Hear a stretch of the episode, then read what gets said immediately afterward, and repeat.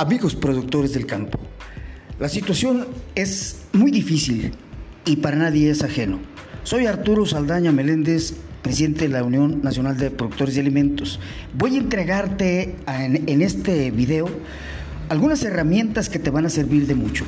Parece ser que el artículo 26 de la Constitución Federal y la Ley General de Desarrollo Sustentable no existen y parece ser que a nadie le interesa la situación que está viviendo en el campo. Sin embargo, sí hay quien estamos interesados en ello y hemos ido hasta los eh, organismos financieros internacionales para traer beneficio para todos los productores de Nayarit. En estas herramientas que te estaré entregando en este video vas a encontrar la salida a muchos de sus problemas. Toma nota de ello y sigamos adelante.